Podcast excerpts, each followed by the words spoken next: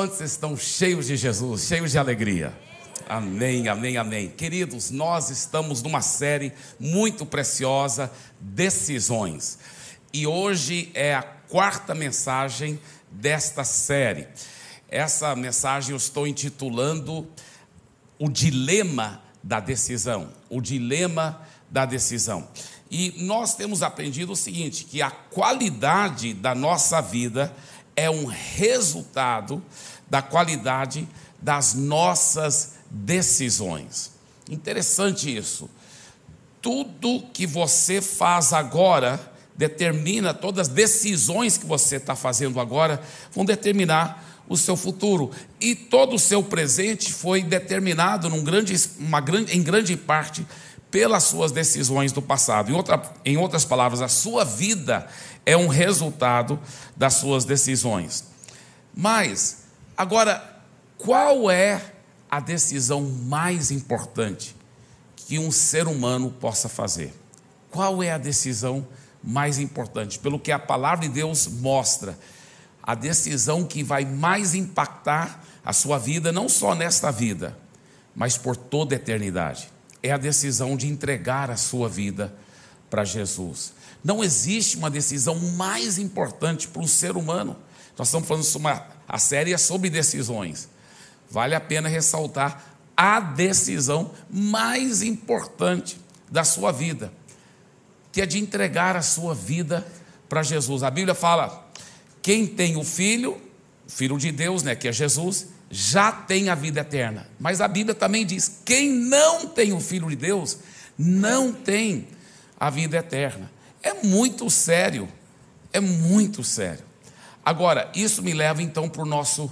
A primeira coisa que eu quero enfatizar aqui, olha, a decisão incompleta. A decisão incompleta. Por quê? Porque muitas pessoas acham até que elas entregaram a vida para Jesus mas verdadeiramente nunca nasceram de novo. A Bíblia fala que se alguém não nascer de novo, não pode nem ver, muito menos entrar no reino dos céus. Então muita gente está se auto-enganada, até por um é, é, evangelho barato que é pregado aí. Veja bem, ah, aceita Jesus, aceita Jesus igual você aceita um cafezinho. Você sabia que nenhum lugar na Bíblia fala que se você aceitar Jesus, você vai ser salvo? Não está escrito na Bíblia, nem lugar disso. Mas quantas e quantas pessoas estão aí nessa decisão incompleta e se auto-enganando, achando que estão salvas, e a vida não mudou, nunca nasceram de novo, nunca converteram de verdade. Veja bem, se você hoje for, for para os presídios e fazer uma pesquisa, você vai ver que a maioria da, da pessoal lá vai falar: ah, sim, tem uma na época na minha vida que eu aceitei Jesus. E aí, por que, que você então veio parar aqui? Não, porque, né, se ele for honesto, porque eu cometi um crime. Se você for para os que estão cometendo crimes agora, eles pesquisar, muitos deles já aceitaram Jesus. Se você for lá hoje na Cracolândia e perguntar, a grande maioria talvez vai falar: ah, não, já aceitei Jesus. Se você for perguntar para vários desses empresários bem corruptos, não estou falando que todo empresário é corrupto, mas eu estou falando dos empresários que são corruptos, que molham a mão do fiscal, que estão envolvidos e se, se corrompendo e corrompendo outros, muitos vão falar: Ah, eu já aceitei Jesus. Deixa eu te falar uma coisa. É muito, muito sério. Ter certeza que o nome da pessoa está escrito no livro da vida. Não existe uma decisão mais importante do que essa. Agora, graças a Deus, que aqui eu sei, pela graça de Deus, que tem muita gente que realmente já nasceram de novo, já fizeram uma decisão completa de uma entrega da sua vida ao senhorio de Cristo. A Bíblia fala em Romanos 10, 9: se com a boca você confessar Jesus como Senhor, e em seu coração crê que Deus o ressuscitou dentre os mortos, você será salvo. E você sabe que no grego original essa palavra Senhor aí é a palavra Kyrios, que é a palavra que o, o escravo chamava para o seu dono. É uma entrega total da sua vida. A Bíblia fala não aceitar Jesus, mas receber Jesus como Senhor. Todos quantos o receberam, deu-lhes o poder de se tornarem filhos de Deus. Em Atos 3,19 ele diz: Portanto, arrependam-se e se convertam, para que sejam cancelados os seus pecados. Nós estamos falando de uma conversão radical, uma pessoa que entregou mesmo a sua vida para Jesus. Muito bem. Agora eu sei que a, a grande maioria aqui talvez já realmente nasceu de novo, entregou a sua vida para Jesus. Mas agora vem o próximo passo. O próximo passo é o que eu chamo o despertar da decisão. O despertar da decisão. O apóstolo Paulo é interessante porque o cristão chega a um ponto na sua vida que ele fala que ele começa a entender, escuta bem, que ele tem responsabilidade pelas suas escolhas. Porque existe uma teologia muito deturpada, antibíblica, que ensina mais ou menos assim: olha, tudo o que acontece nesse mundo, nessa vida, acontece dentro da mais perfeita vontade de Deus. Deus quis que acontecesse assim. Então Deus, é, é, Deus está em controle de tudo. Mas a Bíblia fala que Deus deu livre arbítrio para o ser humano. Vez após vez, Deus fala assim: olha, eu, eu coloco diante de você a vida e a morte a bênção e a maldição. Escolhe, pois, a, a vida para que vivas. Escolhe, pois, a bênção. Vez após vez. Deus não quer robôs o seguindo. Porém, muitos cristãos é, realmente dormiram um sono de morte espiritual e não despertaram para o fato que eles que são responsáveis pelas suas decisões diante de Deus. E nós vemos o apóstolo Paulo escrevendo para os cristãos aqui em Romanos capítulo 13, a partir do versículo 11, ele diz o seguinte: tudo isso é ainda mais urgente, porque vocês sabem como é tarde, o tempo está se esgotando. E olha o que ele diz: despertem, pois nossa salvação está mais próxima agora do que quando cremos no início. A noite está quase acabando e logo vem o dia. Portanto, deixem de lado as obras das trevas, como se fossem roupas sujas, e vistam a armadura da luz. O que, ele está dizendo? Você que já entregou a vida para Jesus, leva a sério a sua vida com Deus. Faça decisões sérias, porque é sua responsabilidade fazer isso. Interessante porque tem uma empresa que chama-se NordVPN. Ela fez um levantamento sobre os hábitos digitais dos brasileiros. E ela trouxe alguns dados surpreendentes, impressionantes. Na média, o brasileiro, eu não estou falando na internet para para home office ou na internet para trabalho, para fazer compras online. Não. Na, na média, os brasileiros, é, eles ficam, sabe quantas horas na internet? Para entretenimento tipo Netflix, Globoplay, YouTube, as redes sociais, sabe quanto tempo só para entretenimento por semana? Mais do que 71 horas, quase, quase 72 horas por semana. Isso é mais do que a média de mais do que 10 horas por dia. Já pensou? Impressionante. Impressionante. Agora veja bem, você coloca essas 72 horas por semana multiplica por 52, né? Porque tem 52 semanas no ano, são 3.744 horas por ano. Agora, você divide isso por 24, né? Porque um dia tem 24 horas, são 156 dias de 24 horas. né? Isso é se ele não fosse dur dormir nem comer nada. 24, 156 dias por ano. Que se você dividir isso por 30, né? Um mês, dá 5,2 meses, dia e noite, sem parar, só de entretenimento. Em outras palavras, quase metade do ano inteiro. Isso é a média do brasileiro. Já pensou numa coisa dessa? Quantas pessoas. É errado fazer um entretenimento, assistir um bom filme com sua família. Não, isso é lindo, é maravilhoso. Mas é errado sim você jogar a sua vida fora todinha só fazendo isso. É errado. Veja bem, é, você quer viver uma vida que vai valer a pena ou você quer só jogar a sua vida fora, chegar no final da sua vida e falar assim: o que, que eu fiz com a minha vida? Só fiquei no entretenimento.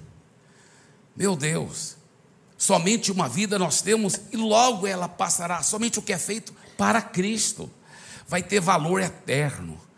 Então, Deus está despertando a decisão, despertando a escolha dos cristãos, para fazer a sua vida valer a pena, para viver de uma forma que vai valer a pena viver, de realmente procurar fazer a vontade de Deus. Olha que diz a Bíblia, esse mesmo texto na Bíblia a mensagem: "Mas cuidem para não serem absorvidos pelas obrigações diárias, a ponto de perderem tempo e se distraírem de Deus."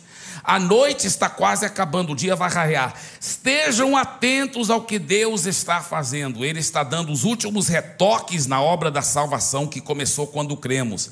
Não podemos desperdiçar as preciosas horas do dia. Olha só, não podemos desperdiçar as preciosas horas do dia em futilidades preguiça, distração, brigas e disputas. Saiam da cama e vistam-se. Não desperdicem o tempo, nem se demorem, esperando até o último minuto. Revistam-se de Cristo e estejam preparados. Olha, eu acho interessante que ele fala. Não fique esperando até o último minuto, porque muitos cristãos têm essa mentalidade. Não, um dia eu vou trabalhar muito para Jesus. Um dia você vai ver. Eu vou fazer muito para Deus. Eles ficam esperando até o último minuto e jogando a vida fora. Vale a pena a gente levar a sério, vale a pena a gente falar: Senhor, eu quero te obedecer. Como saber o que Deus quer para a sua vida? Está aí a Bíblia, um manual de sucesso, está cheio de diretrizes de como nós devemos usar o nosso tempo. É interessante porque o Namã, você sabe a história, vocês que sabem a história, ele era um leproso, lepra na época não tinha cura. E o profeta havia dito para ele: mergulhe sete vezes no Rio Jordão. Não parecia ter lógica, e quase que ele não fez, mas alguém finalmente convenceu ele para fazer, e ele ficou curado. Meu irmão, muitas vezes, quando você está lendo a Bíblia, fala assim, mas Deus, eu não estou entendendo a lógica por detrás. Mas está na palavra de Deus, faça, você vai ver como vale a pena obedecer. Deixa eu dizer uma coisa aqui, olha, não existe substituto para a obediência. Não existe substituto para a obediência. O que diz a palavra de Deus? Faz. Não é só conhecer a palavra, não adianta conhecer se você não pratica. O que diz a palavra? Vamos fazer. O que é a palavra de Deus? A palavra de Deus fala, por exemplo, para andar em amor um com os outros. A palavra de Deus fala que quando você não anda em amor, vai atrás, seja o primeiro para pedir perdão. Seja o primeiro para perdoar, para consertar os relacionamentos. A palavra de Deus diz que é para você ser o primeiro para se humilhar, para ajudar os pobres e ter compaixão para os que sofrem. Você está ocupando uma parte da sua semana para ajudar outras vidas, para ajudar outras pessoas. Você está investindo a sua vida para ganhar vidas, para, discipular alguém, para, cuidar talvez de um life group, para, estar envolvido em algum ministério. A Bíblia fala claramente que quanto mais perto da segunda vinda de Jesus, aí tanto mais a gente devia congregar fielmente, buscar a Deus, ir para o culto, ir para o life group, buscar a Deus, ler a Bíblia, orar. A Bíblia fala orar sem cessar. A Bíblia fala para meditar na lei do Senhor, a Bíblia sagrada, de dia e de noite. Você está separando o tempo? Você está realmente falando, eu não vou jogar minha vida fora, eu vou me dedicar às coisas de Deus. A Bíblia fala que é para a gente corajosamente testemunhar de Jesus e falar de Jesus para as pessoas. Muitas vezes eu tenho feito isso, mas eu confesso que ainda é uma área que eu estou procurando obedecer mais. Né? Ontem mesmo, depois que eu me toquei, falei: Meu Deus, eu esqueci. Eu estava tomando um café com um querido irmão, numa cafeteria. Depois eu fui pagar, abri minha carteira, tirei o cartão, dei lá, depois que eu me toquei, cara, abri a carteira e bem dentro da minha carteira eu já coloquei para esses fins um folheto muito legal que eu tenho lá para dar para as pessoas. Esse folheto, ele abre em forma de uma cruz e tem a mensagem da salvação toda explicada. O cara me tratou tão bem, imagine se eu tivesse olhado para ele dado um sorriso, falado: Olha, tem uma leitura da palavra de Deus aqui, que vai transformar a sua vida. Não esqueça, por favor, leia depois. Sabe, uma palavra dessa que você dá para outra pessoa pode transformar a, e mudar a eternidade na vida daquela. Já pensou numa coisa dessa? Como nós não podemos jogar nossa vida fora? Como nós temos que levar a sério a nossa vida? Né? Então, a, a Bíblia fala que nós devemos contribuir financeiramente para ajudar a obra de Deus crescer. Quantas vezes nós não estamos obedecendo? A gente gasta nosso dinheiro em tudo menos as coisas de Deus. Toda vez que você. Você já pensou em tantos milhares de missionários ao redor do mundo, de pastores que estão fielmente ganhando vidas para Jesus. Nós estamos ajudando a sustentar a obra de Deus com a, Bíblia que manda, não só no Velho Testamento, no Novo Testamento, muito, muito no Novo Testamento também, sobre sendo fiel nos dízimos, nas ofertas. A Bíblia fala sobre sendo fiel com as nossas palavras, nunca deixando uma palavra enganosa, mentirosa sair da nossa boca. Tem cristãos que realmente é, não despertaram a decisão nesta área. Não despertaram. Eles acham que é uma mentirinha aqui, uma mentirinha lá, não vai ter problema. A Bíblia fala que tem muito problema. Que a mentira abre portas para o maligno destruir a sua vida e sua família. A Bíblia fala que os mentirosos não entrarão no reino dos céus. A Bíblia que diz isso, que o diabo é o pai da mentira e que os mentirosos terão a sua parte no lago de fogo. Meu irmão, é muito sério. A integridade é a palavra de Deus. Agora, como eu disse, não adianta a gente conhecer a palavra, se a gente não despertar a nossa decisão para dizer, sabe de uma coisa? Eu vou obedecer a palavra. Não existe substituto para a obediência. Você sabe né, qual é o alfabeto de Deus? Né, o alfabeto dos homens é A, B, CD. O alfabeto de Deus é obedecer. Amém? Esse é o alfabeto de Deus. Agora,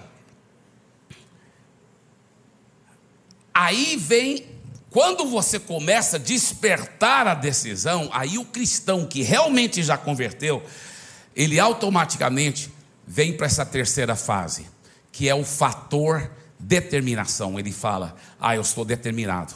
Eu vou obedecer ao Senhor. Eu vou sim. Né? Eu sei que às vezes não é fácil, mas doa o que doer. Eu vou, eu vou obedecer ao Senhor.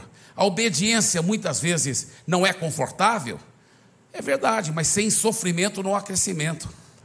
Muitas vezes a obediência dói, dói, mas vale a pena. Dói quando o Espírito Santo falou para você: olha, tenha mais cuidado no que você vai comer, você tem que cuidar bem do corpo, que é o templo do Espírito Santo. Aí tem aquele próximo prato, hum, queria tanto comer um próximo prato. Mas dói você obedecer, não, não vou comer. Né? Ou eu, eu vou fazer exercício físico, meu corpo não está com vontade, mas eu vou exercitar eu, eu, eu vou orar mais, eu vou levantar cedo para tirar tempo com Deus, ou eu vou imediatamente ir atrás para consertar esse relacionamento, porque não ficou legal com aquela pessoa, e eu sei que a responsabilidade é minha, de ser o primeiro para pedir perdão, mesmo que eu acho que aquela pessoa ela foi mais errada do que eu, mas eu, como cristão, a responsabilidade é minha, de eu ser o primeiro para me humilhar, para consertar esse relacionamento. Isso é obediência, gente. Obediência dói a carne da gente. Dói, mas vale a pena. Dói, mas vale a pena. Sabe, eu amo muito quando eu vejo a atitude do, do Josué. O Josué, lá em Josué 24, 15, ele falou para todo o povo de Israel: ele falou assim: olha, vocês decidem o que vocês vão fazer, se vocês vão seguir a Deus ou seguir esses deuses falsos, como que vocês vão fazer? Mas eu já decidi, ele disse. Eu vou obedecer a Deus. Ele, ele falou de uma forma muito poderosa. Ele falou: Eu já decidi. Eu e a minha casa serviremos ao Senhor.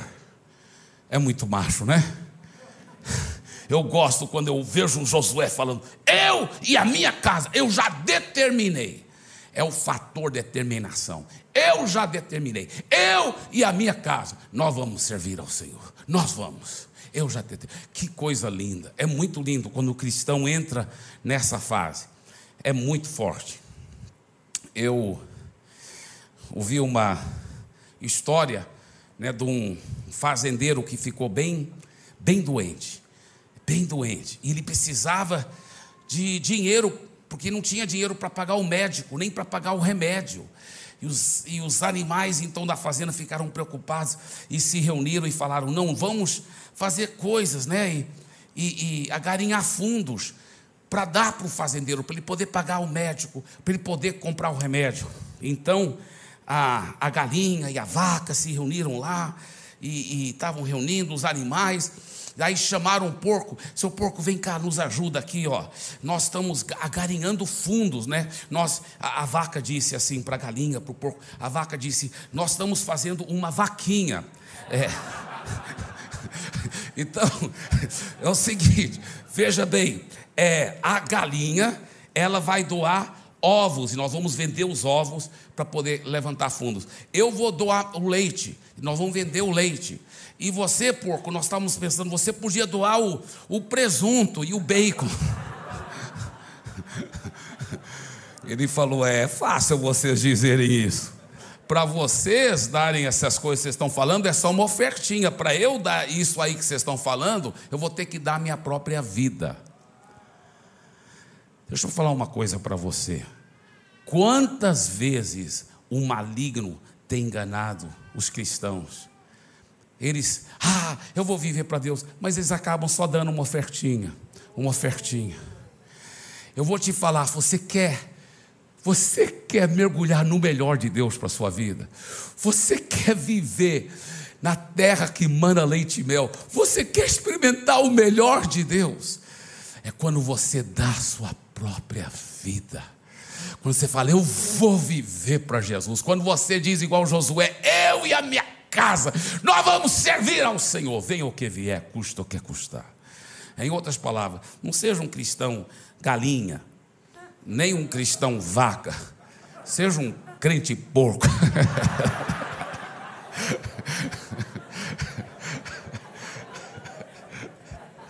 Vocês entendem o que eu estou falando? É, alguns, uns 15 anos atrás, uns 15 anos atrás, eu eu estava meditando sobre essas coisas e eu, nas minhas anotações, no meu tempo a sós com Deus, eu, eu escrevi essa coisa. Não vai aparecer na tela, mas eu quero ler para vocês. Isso fazem pelo menos uns 15 anos atrás. Mas de lá para cá, eu não sei quantas vezes eu já li isso e já declarei, e, assim, declarando isso no meu coração porque para mim é tão importante. Olha que foi 15 anos atrás, mas talvez centenas de vezes de lá para cá, declarando sobre a minha vida. Eu agora, mais do que qualquer outra época da minha vida, reconheço que não existe uma vida melhor do que estar no centro da mais perfeita vontade de Deus. Que nada é mais emocionante, fantástico e preenchedor e sim nada traz alegria maior do que obedecer à perfeita vontade de Deus. Uma das mentiras principais do diabo para o não cristão é que ele vai acabar perdendo alguma coisa boa se ele entregar a vida totalmente ao Senhor. Né? Só abrindo parênteses aqui. Não é verdade? Talvez é uma das mentiras principais que o diabo joga para o não cristão. Ah, não entrega a sua vida totalmente a Jesus, porque você vai acabar perdendo alguma coisa boa nessa vida. Que mentira tão né, grande do diabo. Mas continuando aqui, olha, uma das mentiras principais do diabo para o não cristão é que ele vai acabar perdendo alguma coisa boa se ele entregar a vida totalmente ao Senhor. Uma das mentiras principais para aquela pessoa que já entregou a vida para Jesus é que Deus entende. E mesmo muitas vezes não consagrando a vida totalmente a Deus, você ainda vai poder desfrutar do melhor de Deus. Que mentira! Não. Se realmente quisermos o melhor de Deus, nós vamos precisar de exercer constantemente nosso livre-arbítrio para sempre escolher a vontade de Deus acima da nossa própria vontade. Eu vou ler essa última frase de novo, é muito forte. Se realmente quisermos o melhor de Deus, nós vamos precisar de exercer constantemente no, o nosso livre-arbítrio para sempre escolher a vontade de Deus acima da nossa própria vontade. E deixa eu falar uma coisa para você. Você vai semeando, você vai escolhendo, você vai escolhendo, fazendo decisões para o lado de Jesus, de, uma entrega total, de ficar seguindo Jesus. O que, que acontece? Aquilo são sementes que você está plantando.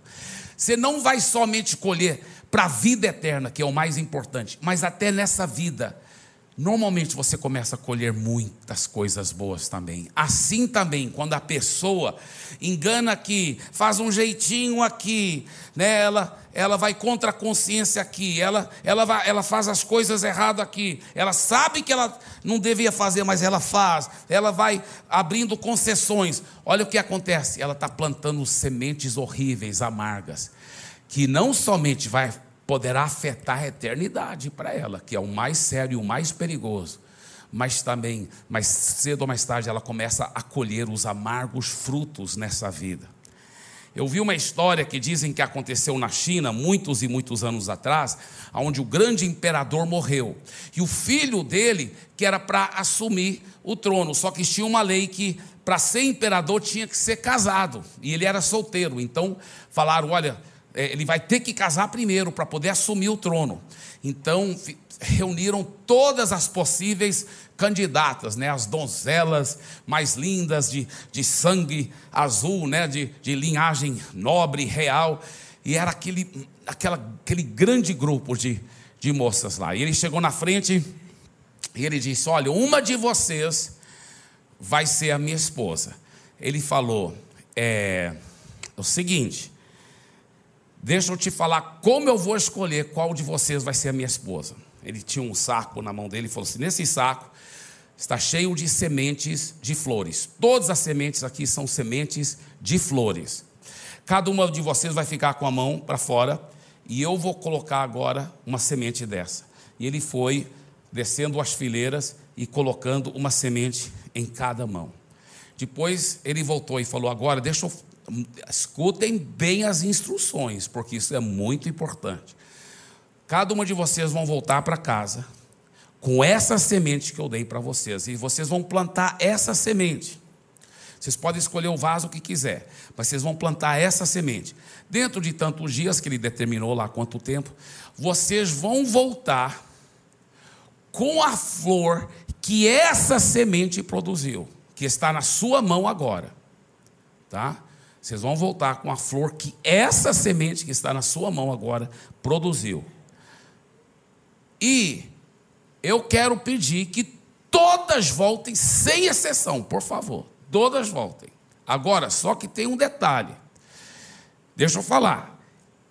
Todas devem voltar. Voltem de qualquer jeito você vai voltar. Mas eu já estou lhe dizendo que quem tiver a flor mais bonita é com ela que eu vou casar. Aí passou os dias determinados. Aí quando voltou, a, a, bem lá na, naquela das candidatas, tinha uma jovem que todo o palácio real estava torcendo que fosse ela, porque ela era muito legal. Ela era muito bondosa, muito assim nobre, parece que ela era filha da ama dele, se eu não me engano. Ela era uma pessoa assim top demais que todo mundo falava, ela que seria a esposa ideal para o imperador. E ela também queria muito casar com ele, né? Ela gostava muito dele. Então ela voltou para casa com aquela semente e ela explicou para a mãe dele o que, que ele havia dito. Ele falou bem claro, mãe, que é, é para ser a flor dessa semente. Então a mãe arranjou um vaso bem bonito, ela plantou com muito cuidado, né? a filha plantou com muito cuidado e começou a regar todo dia e esperar. E sabe o que aconteceu? Não cresceu nada.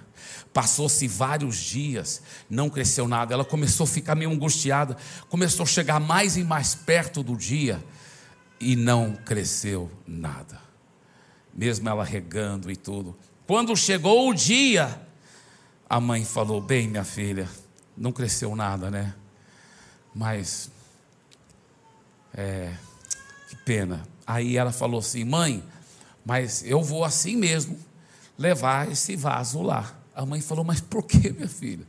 Ele falou que quem tiver a flor mais bonita. Ela disse: É verdade. Mas ele também disse que era para todas voltarem sem exceção. Então eu vou fazer o que ele disse, vou obedecer. E ele falou que é para trazer de volta aquilo onde eu plantei. Plantei aqui, então vou levar. E ela foi. Aí quando ela chegou lá, aí que ela passou muita vergonha, porque cada uma das donzelas estava com uma flor mais bonita do que a outra. Todas com flores muito lindas. Ela ficou com tanta vergonha, algumas olhavam assim para ela. Aí ela ficou lá. Aí ele falou: Bem, agora eu vou ver qual que tem a flor mais bonita. Ele foi passando, uma por ano, olhando, olhando. Depois ele subiu e falou assim: Eu vou agora descer e trazer aqui para frente aquela que vai ser minha esposa.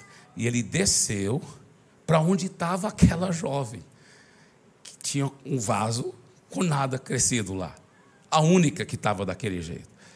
E ele trouxe ela para cima, ele falou assim: Essa vai ser a minha esposa. Não, mas você diz aqui tiver a flor mais bonita. Ele falou: Escuta bem, vamos recordar o que eu disse.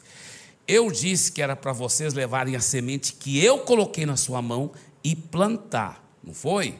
Que era para trazer a flor que aquela semente produziu, não foi? Foi. Então, todas as sementes que eu dei eram estéreis. Nenhuma podia produzir flor. Agora, vocês outras, quando viu que nada cresceu, vocês não foram íntegras, vocês não seguiram o que eu falei. Eu falei que era para trazer a flor que aquela semente produziu. Vocês colocaram outras flores lá e tal. Ela foi a única que foi honesta. E eu quero uma esposa que vai ser honesta. E ele disse: E tem mais, eu falei, aquela que tiver a flor mais bonita das sementes que eu dei, essa é com essa que eu vou casar. E ela tem a flor mais bonita, porque a flor mais bonita é a flor da integridade. É forte, né? Sabe, queridos, mais cedo ou mais tarde volta para você, quando você faz o que é certo. É lindo e maravilhoso. Vale a pena esse fator determinação. Esse fator determinação. Como eu disse, quando a pessoa não obedece a Deus, ela vai mais cedo ou mais tarde. Na hora parece até tudo bem, mas depois ela ela colhe os amargos frutos. Porque a realidade é essa aqui, olha, a obediência dói, é verdade, mas a desobediência dói muito mais. Dói muito mais. Agora, isso nos leva para hoje, nosso quarto ponto. Deixa eu só falar uma coisa aqui, eu vou abrir um parênteses aqui porque está queimando meu coração. Eu quase não posso esperar até domingo e segunda-feira que vem, porque vai ser a quinta e última mensagem, domingo que vem e segunda-feira, dessa série. De longe é a minha favorita de todas as cinco mensagens, porque nós vamos estar é, é, aprofundando em algo muito precioso que eu vou até explicar para vocês daqui um pouco. Mas qual é essa quarta etapa que todos os cristãos sérios que já entregaram sua vida verdadeiramente para Deus, qual é essa quarta etapa? Veja bem, primeiro eles tiveram uma decisão completa, completa, entregaram mesmo. Depois o despertar da decisão, eu quero agradar a Deus. Depois o fator determinação, maravilhoso. Mas sempre vem essa próxima etapa, sempre vem. Que sabe o que é? É a decepção da decisão. A decepção. Sempre pode ver, se for um cristão verdadeiro que ama a Deus, quer tanto agradar a Deus, ele fica tão decepcionado consigo mesmo. Por que, que eu não obedeci a Deus naquele momento? Por que, que eu não mantive a minha decisão? Todos passam por isso. Se for um cristão autêntico, ele fica arrasado, sabe por quê? Porque ele quer agradar a Deus, ele quer agradar, ele ama a Deus. Agora, quando não é um cristão autêntico, ele só quer manter as aparências. Não está nem aí com o coração de Deus. Eu lembro uma vez um jovem falando: eu me sinto tão horrível, porque eu não consegui. Eu falei que eu nunca mais ia fazer aquilo, pequei. Aí eu, eu, eu me sinto tão horrível. Eu sei que não é legal diante de Deus o que eu fiz. Eu falei: Glória a Deus. Ele falou: Glória a Deus. Eu falei, glória a Deus, porque mostra que você converteu de verdade, meu querido. Se você não era convertido de verdade, você só teria, estaria tentando manter as aparências. Mas você, você está tão decepcionado com você mesmo, porque você quer agradar a Deus. Então isso mostra que houve um novo nascimento, uma regeneração dentro de você. Isso é lindo. Mas, o que, que a gente faz diante da, da decepção, da decisão? E é por isso que eu falei, é, domingo e segunda-feira que vem, nós vamos falar fortemente, claramente, como vencer mesmo o pecado na vida da pessoa. Pela, pela palavra de Deus, é muito emocionante. Mas deixa eu te dizer, já agora eu quero te dar os primeiros passos. O que eu vou compartilhar agora serve de base, de alicerce para domingo que vem, para você vencer de vez. E esse alicerce é tão poderoso que muitos, já colocando esse alicerce em prática, ao, ao, enfrentar a decepção da decisão, quando eles colocam esse alicerce que eu vou ensinar aqui, muitas vezes o pecado já começa a cair por terra na vida deles. Então, qual é esse alicerce? Vamos ver aqui na vida de Pedro, porque Pedro é um exemplo clássico da decepção da decisão. Vocês lembram que o Pedro havia dito para Jesus: Eu nunca vou te negar, todos poderão te negar, mas eu vou morrer pelo Senhor, eu nunca vou te negar. Mas quando chegou a hora H, você sabe, ele não somente negou uma vez, ele negou três vezes. Nós vamos entrar no texto aqui de Mateus já bem antes da terceira vez que ele negou, talvez num espaço de duas horas, ele negou três vezes a Jesus. Vamos entrar aqui bem na hora da terceira vez que ele nega a Jesus, tá?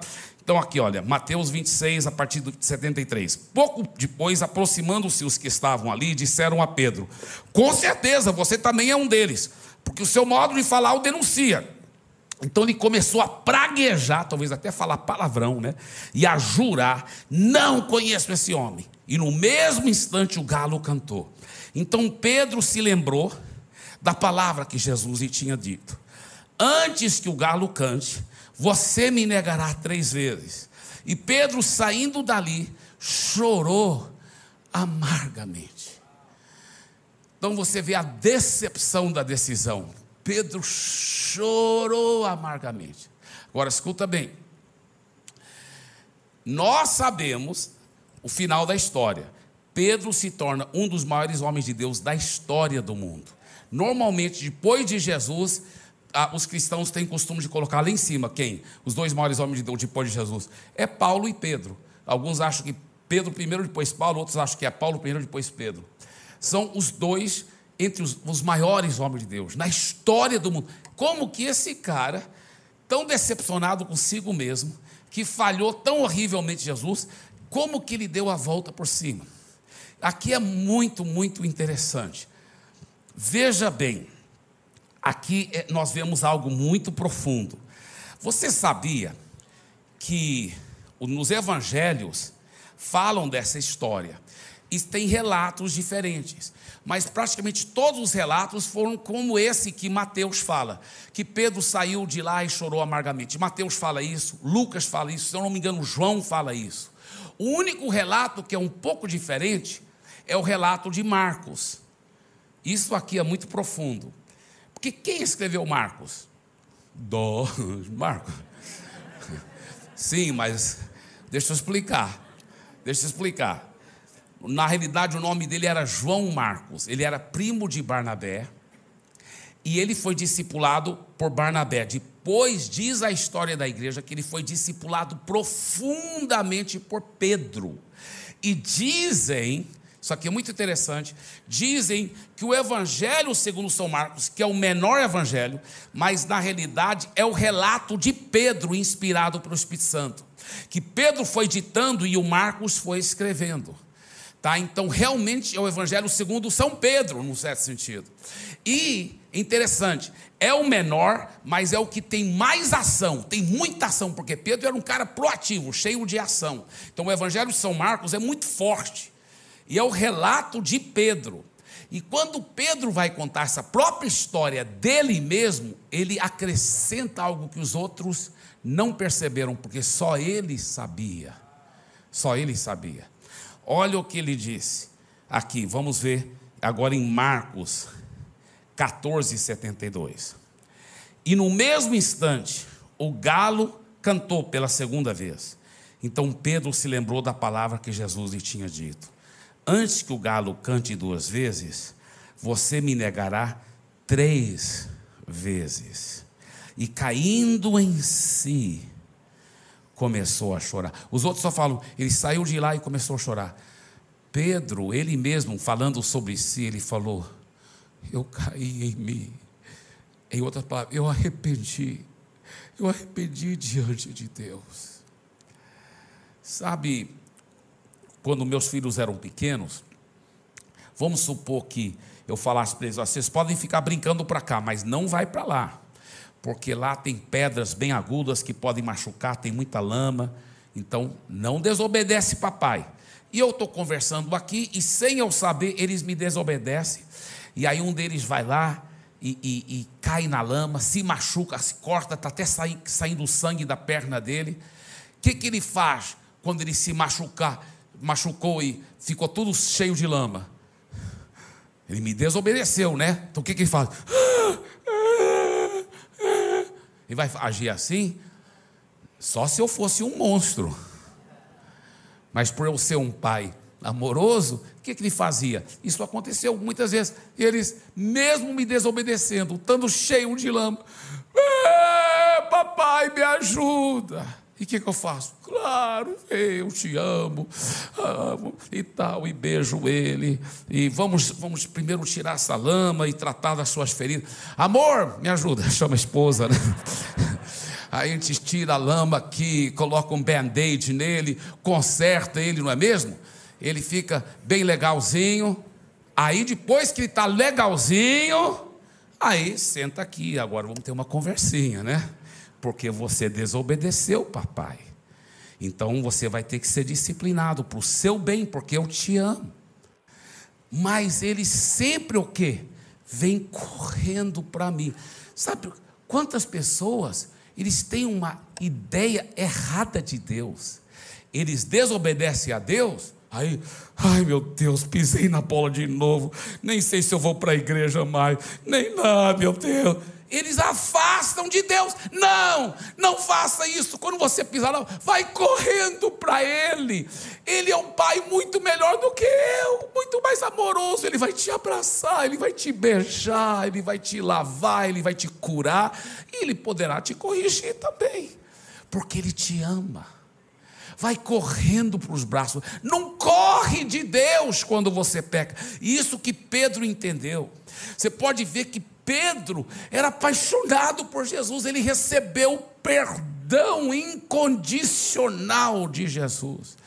O, o amor incondicional. Então, eu, o primeiro segredo aqui, olha, estou falando para construir aquele alicerce, né? Primeira coisa, tenha um arrependimento vertical, porque tem gente que arrepende muito das falhas que eles fizeram, porque prejudicou seus relacionamentos.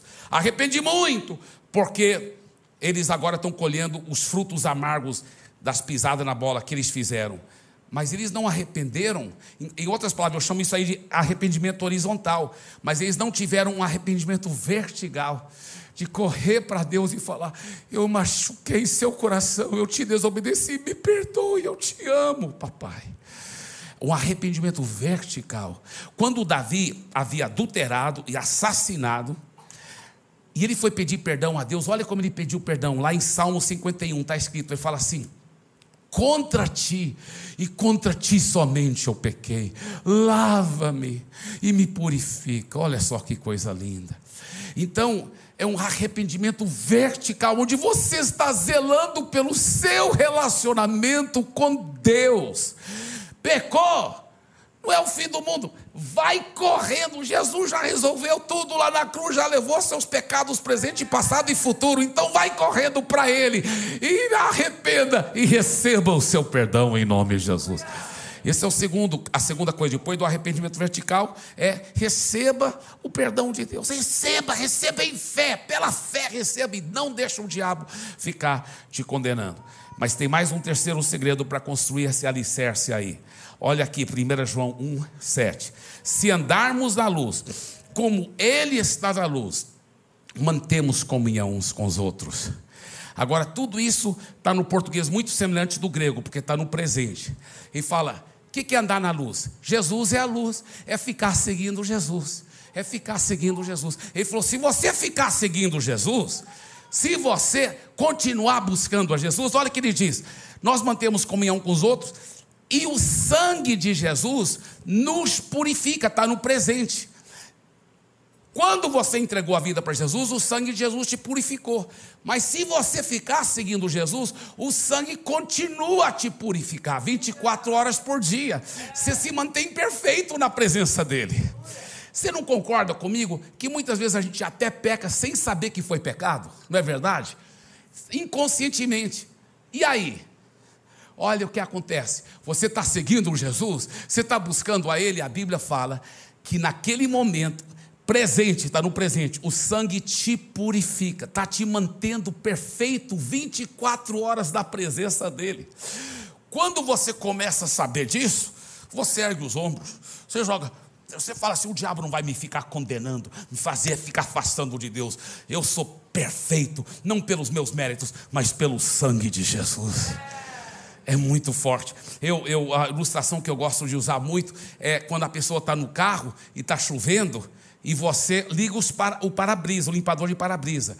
E ele faz assim, e mantém o para-brisa limpo, não é mesmo? Assim também o sangue de Jesus, 24 horas por dia, está te purificando, te mantendo perfeito na presença de Deus. 24 horas. Você não, não existe mais condenação para você que está em Cristo Jesus. Não existe. Você pode marchar em frente. E muitas vezes, já sabendo disso, o pecado começa já a cair por terra para a glória de Jesus. Então, o que, que é? Receba a purificação do sangue de Jesus. Você recebe isso em nome de Jesus? Então, você que já entregou a vida para Jesus, diga assim: toda vez que eu pecar, que eu mesmo me decepcionar, eu vou correndo para o papai, eu vou arrepender, pedir perdão, porque eu sei que eu machuquei o coração dele, mas eu vou receber esse perdão, e essa purificação, 24 horas por dia, eu não vou deixar o maligno me condenar, porque eu sou perfeito lavado pelo sangue de Jesus, não pelos meus méritos. Eu continuo sendo perfeito, porque 24 horas por dia, aquele sangue me mantém perfeito na presença de Deus. Por isso, jamais vou aceitar condenação. Eu vou andar em vitória sobre todo o pecado, porque o sangue de Jesus tem esse poder Amém e amém e amém. Dê para Jesus uma forte salva de palmas.